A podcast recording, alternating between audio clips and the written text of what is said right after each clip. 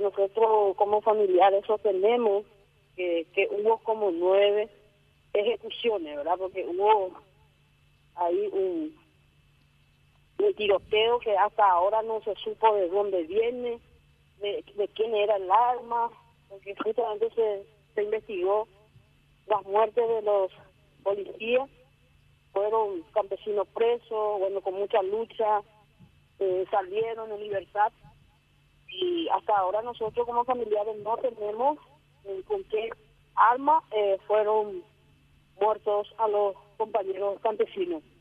Siempre buscamos la verdad y, y bueno, hasta ahora no sabemos cuál fue, qué es lo que pasó en Curuguatí, ¿verdad?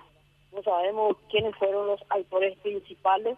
Eh, únicamente le tenemos que culparles a los, a los policías, porque ellos lo que tenían armas de grueso calibre y no sé si le se murió ahí su jefe. Entonces ellos se pusieron furiosos, seguro pensaron que, los campesinos tenían armas de grueso calibre también, seguro. Y bueno, eh, ellos dispararon, se defendieron, digamos, más o menos una forma de decir, y mataron a tanta gente que, que hasta hoy no hay justicia, no hay la verdad, no sabemos quién mandó a hacer esto